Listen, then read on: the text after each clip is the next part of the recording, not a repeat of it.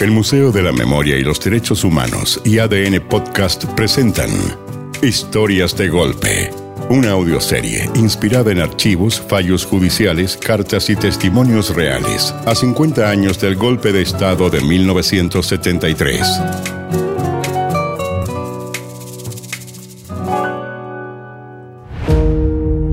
El capítulo de hoy.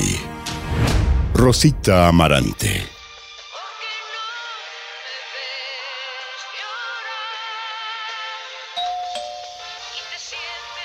Si me buscan, no digas que estoy en Punta Arena, por Ya, favor. Sí, tranquila, hermanita, si sé lo que tengo que hacer. Ya, escóndete, escóndete, voy a ir, voy a ir. Hola, permiso.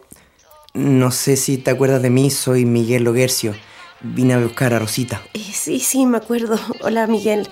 Eh, la Rosita fue a Valdivia. Pucha, Lucía, Miguel. ¿Rosita? Miguel.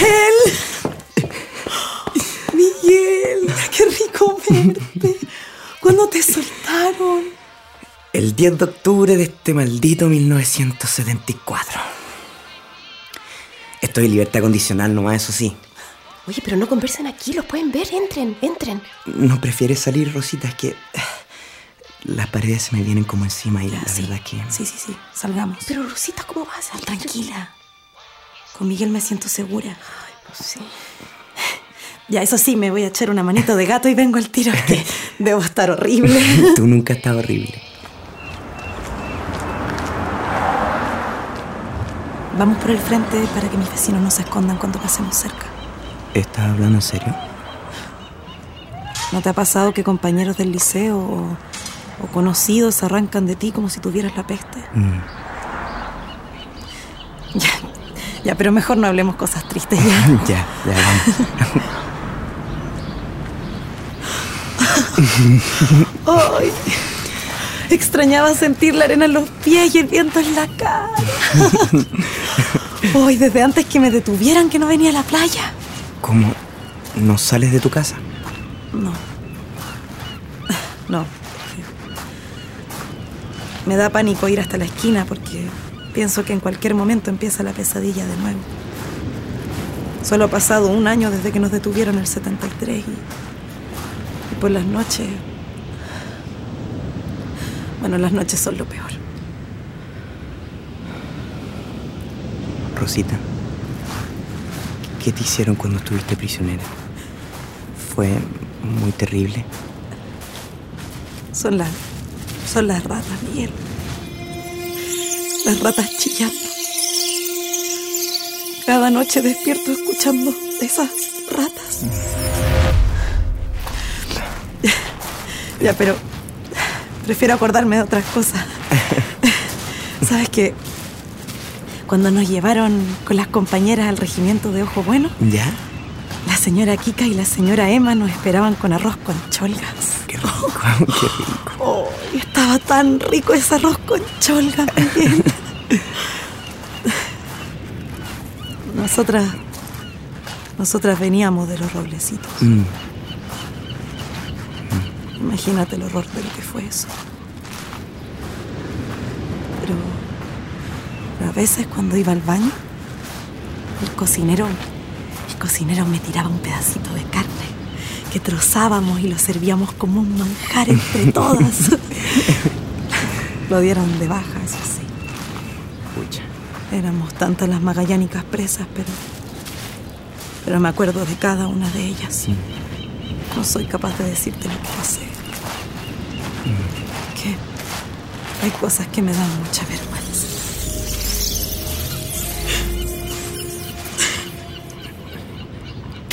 Rosita. Rosita. Pero esa maldita rata, Miguel. Esas malditas ratas siguen viviendo aquí, Ven para acá. Ven, ven, aquí, tranquila.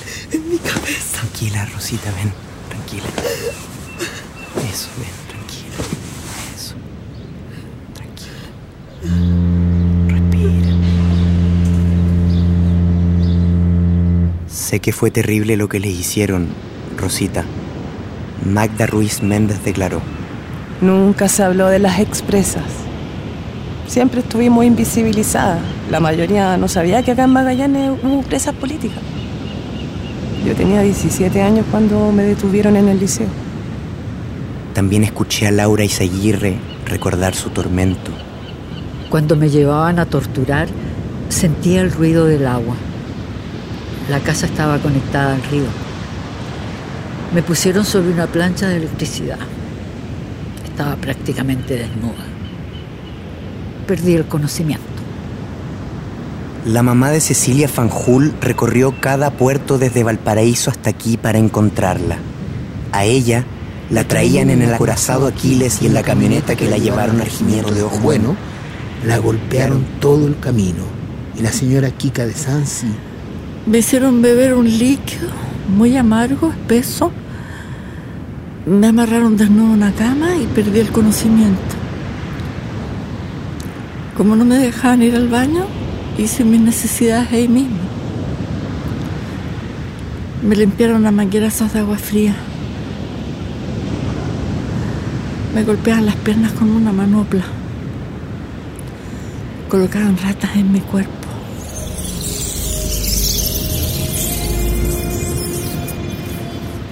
No era necesario que me contara lo que te hicieron, Rosita.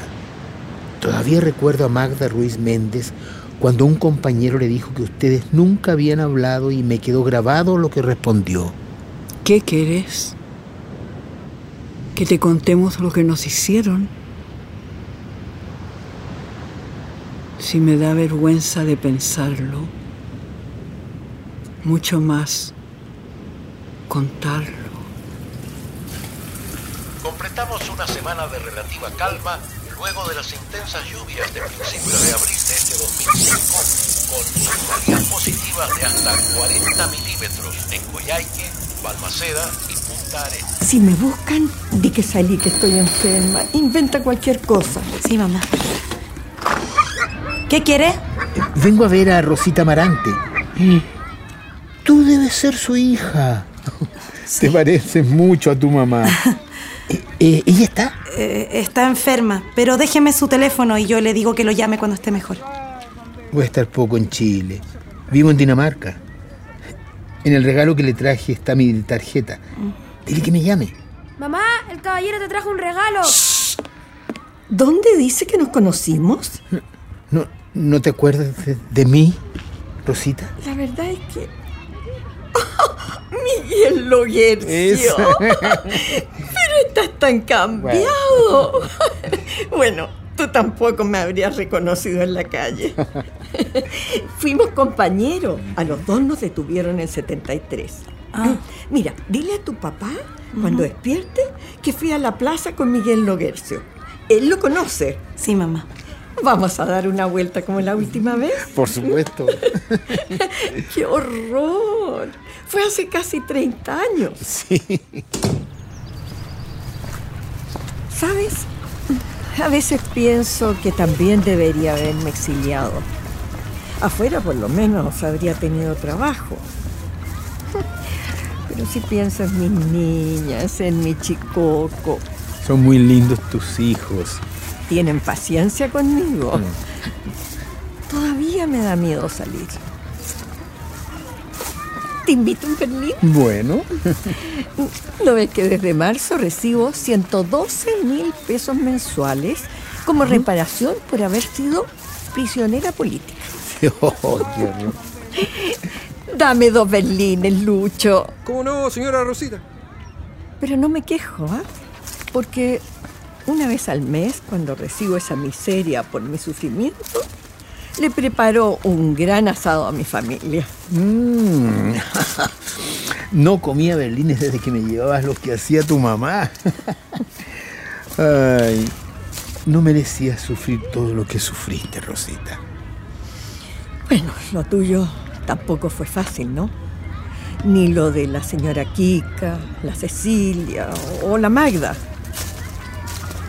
Siempre me pregunto, fíjate, ¿cómo se las arreglaron la señora Kika y la señora Emma para prepararnos arroz con cholgas cuando llegamos a Ojo Bueno? Si la comida ahí era incomible. El pan venía siempre con sorpresas, con cola, cabeza, defecaciones de rata. Comíamos carne cruda de esas ratas que cazaban en la bodega.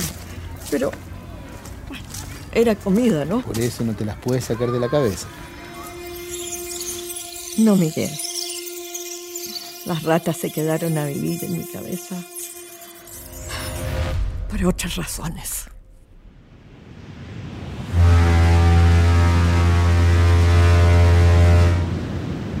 Rosita pudo seguir haciendo asados para su familia una vez al mes solo un tiempo más. Murió el 8 de noviembre del 2005. Rosita sigue siendo esa compañera inmortal, hermosa, linda y llena de vida que muchos conocimos un día. Hasta siempre, Rosita Amarante.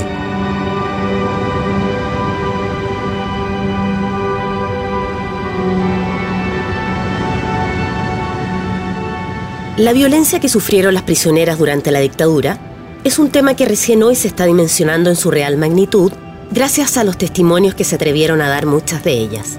Rosa Amarante tenía 19 años al momento de su detención.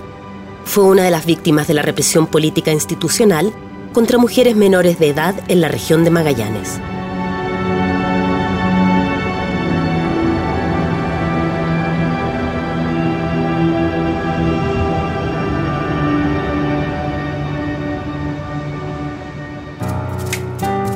Historias de Golpe es un podcast producido por el Museo de la Memoria y los Derechos Humanos y ADN Podcast.